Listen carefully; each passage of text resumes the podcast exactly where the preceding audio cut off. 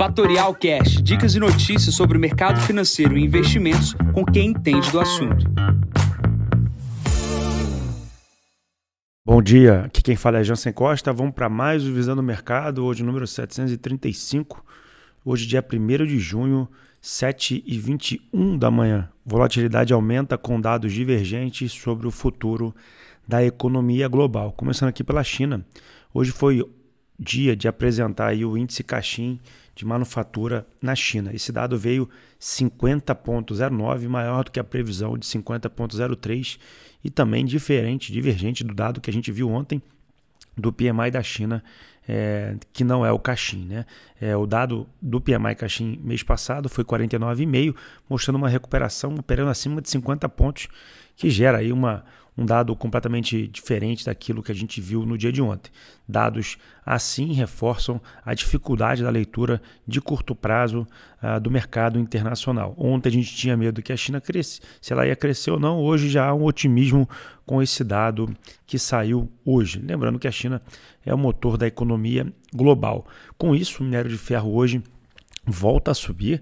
Ontem estava no patamar de 100 dólares, agora hoje ele já está no patamar de 104 dólares, 104 dólares e 43, subiu 5,77%, voltando aí a dar alegria. Ontem ninguém queria ter Vale, hoje todo mundo vai querer ter Vale.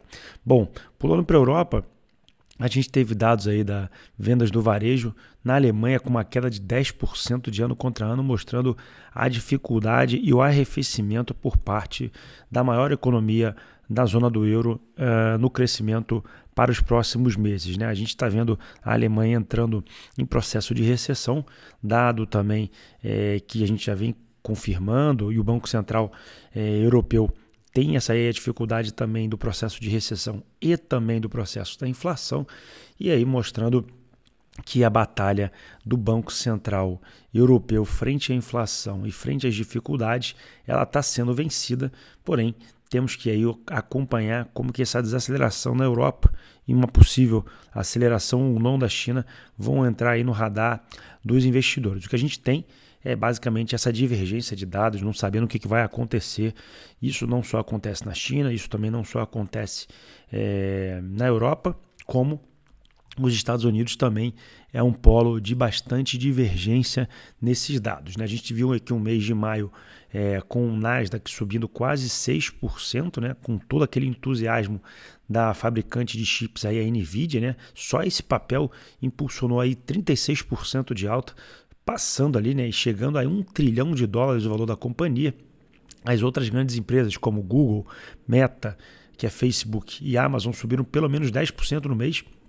E para a gente só recapitular da grande dificuldade aí que está, o Nasdaq era, era a bolsa que iria mais sofrer com o aumento de juros nos Estados Unidos, dado aí o, o, o processo de alavancagem das companhias americanas de tecnologia. Ou seja, é a bolsa que mais subiu em maio, era a bolsa que mais ia sofrer com o aumento de juros. A gente está falando de mais um aumento de juros 0,25.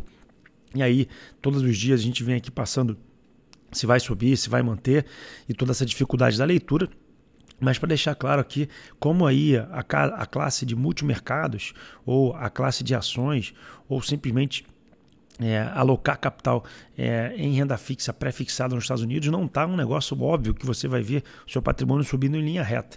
Então a dificuldade está aí, está clara, não está fácil e a gente tem visto é, essa dificuldade através dos dados. Né? Ontem a gente teve a divulgação do PMI de Chicago, ele apresentou forte queda, opera abaixo de 40 pontos, está com 40,4 e aí a atividade o que, que vai acontecer com a atividade americana? Ela está forte ou ela está fraca? Para juntar dificuldades de leitura, a gente teve também ontem é, dados de trabalho Uh, pelo JOLTS, né, o indicador de, de emprego, e ele veio muito forte.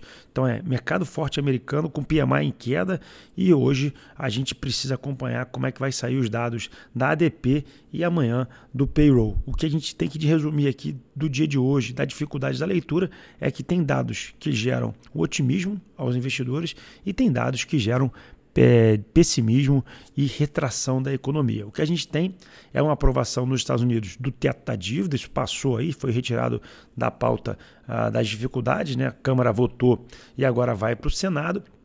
E é, essa, esse resumo ah, do panorama global é cautela, né? Vamos ter cautela. Ontem a gente viu aqui no Brasil o dólar tendo aí uma, uma, uma corrida positiva, né? O dólar é, internacional é, essa moeda que vinha patamares de 5 chegou a bater 5,14 ontem, mostrando, é, depois da rolagem, obviamente, do mês é, de maio, é, a pressão ali pelo, pela compra da moeda americana. Né? O que, que a gente tem aqui para colocar mais pimenta aí no nosso uh, nossa dificuldade de leitura uh, de curto prazo? Né? A gente tem hoje divulgação do PIB aqui do Brasil do primeiro trimestre. Indicadores já mostram que houve diminuição da receita, diminuição ali da atividade e vamos ver qual foi o dado, o que, que sai aí desse PIB aqui no Brasil. E amanhã a gente tem a produção industrial é, brasileira também saindo aqui ainda nessa semana. Então, fechamento da semana aqui por parte do Brasil também é de um ruído bastante forte aqui na Câmara e no Senado por questões de aprovação ah, das MPs. Né? Ontem teve ali é, uma extensão do horário por parte do Lira e uma, uma, uma, fala também bastante dura frente ao governo. A gente deve ter mais fogo aí no, na, na, na questão política, dado a é possível apresentação do Zanin, que é o advogado do Lula, para o STF. Então, a gente vai ver aí bastante ruído político aqui no curto prazo, mas a gente precisa acompanhar a atividade. Né? E a atividade deve desacelerar, então muita gente já estava olhando para o lado otimista, né?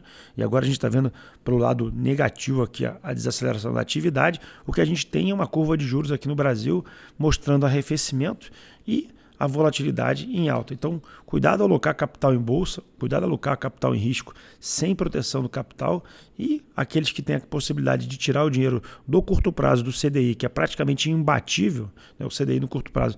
É difícil a gente bater esse índice, a não ser por alguma um fechamento, fechamento da curva de juros é, e puder aí alongar as aplicações, o faz e tem aí uma tranquilidade para o seu capital. Enquanto isso, a gente vai vivendo aí essa maré de dificuldade de leitura de cenário de curto prazo. Para a agenda de hoje, a gente tem dados da economia brasileira, confiança empresarial aqui às 8 horas da manhã no Brasil, é, a ata da decisão uh, monetária da zona do euro divulgada às 8h30, PIB às 9 horas, 9h15 dados de emprego que é privado nos Estados Unidos, 9,15, é, que é o ADP, 9,6 a gente tem pedido de seguro-desemprego e PMI uh, industrial às 10 horas da manhã. Temos aqui também o PMI nos Estados Unidos industrial às 11 horas, tá? Na parte da tarde, nenhum dado relevante na agenda.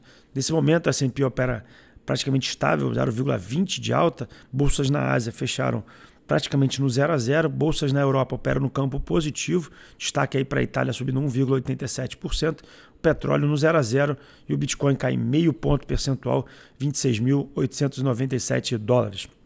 Bom, eu fico por aqui. Desejo a todos uma ótima quinta-feira. Enquanto vocês amanhã para mais um podcast. Bom dia a todos, ótimos negócios. Tchau, tchau. E esse foi mais um Fatorial Cash. Para mais novidades e dicas sobre o mercado financeiro e investimentos, siga Fatorial no Instagram, @fatorialinvest. Para conteúdos exclusivos, entre no nosso Telegram, Fatorial News Informa. Para saber mais sobre a Fatorial, visite o nosso site fatorialinvest.com.br.